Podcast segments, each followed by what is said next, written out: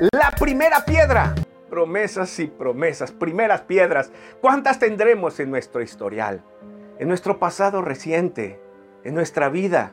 ¿Cuántas piedras saldrán de esos terrenos desérticos de nuestra vida como promesas incumplidas? ¿Qué me dices de aquellas que le hicimos a nuestra propia familia? Promesas que le hicimos a nuestros padres, a tu mamá.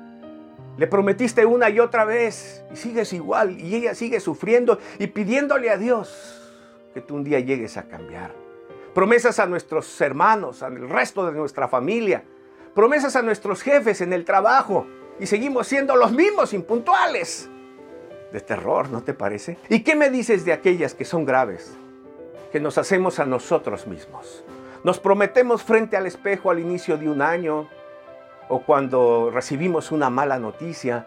Decimos ahora sí cambiaré.